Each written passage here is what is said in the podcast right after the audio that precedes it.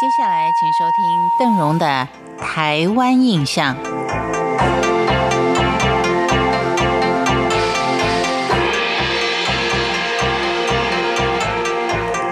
在今天的节目当中，我们很特别的一块儿来看看金门这个反共坚强堡垒，因为先民所衍生出来的有关于金门地区许多辟邪物盛行的习俗。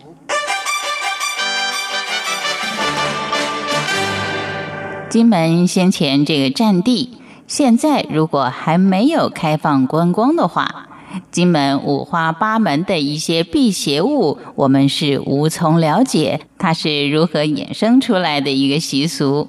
金门先前虽然它是一个宝相卫国的占地，但是对于它的古迹遍布、烟波山岚、沧海碧涛。更是观光揽胜、寻幽探奇，价值非常高的观光胜地，更是有目共睹。但那个时候，大家只能说金门是一个神秘而具有传奇性的岛屿。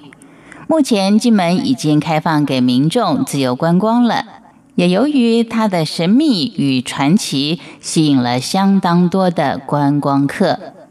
金门古名梧州、仙州，它的开发非常早，可以追溯到晋朝末年。因为当时许多百姓不堪胡人的蹂躏，纷纷南迁到闽南金门一带来定居。当时大家都是离乡背井，而医学又不发达，所以大家对于大自然灾害所带来的危害是相当的敬畏。为了能在金门长期的安居乐业，早期移民普遍都沿袭来自原乡的信仰、生活习惯，使得金门能够得以留存许多中原文化。在这种时代背景之下，也衍生了金门地区辟邪物盛行的习俗。辟邪物的设置自古由来已久。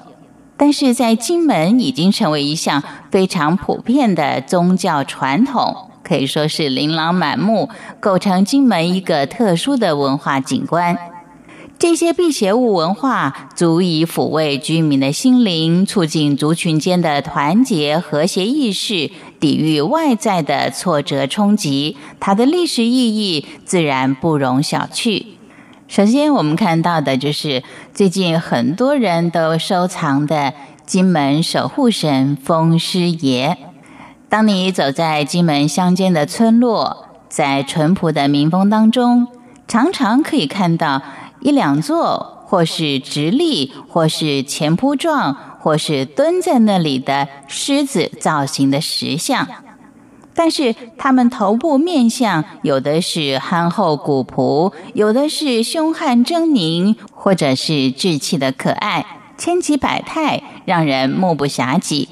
这就是金门最著名的民俗景致之一——风师爷。相传金门在近代的时候是林木苍郁、满眼翠绿的一个海上公园。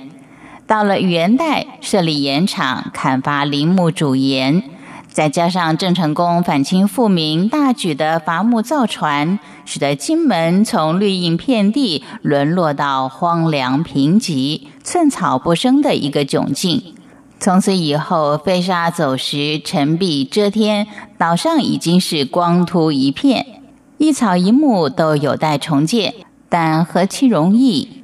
百姓就深以为苦，于是就在村落路口树立石雕或泥塑的风师爷来镇风辟邪。它主要的意涵大概就是融合了风神机星的法力、丰寿飞廉的灵异、百兽之王狮子雄壮威武等等的形象演变而成的。根据统计，目前在岛上的风师爷一共有七十二尊之多呢。今天的台湾印象为您介绍的是金门的风师爷。台湾印象先跟您聊到这了，我是邓荣，我们下回见。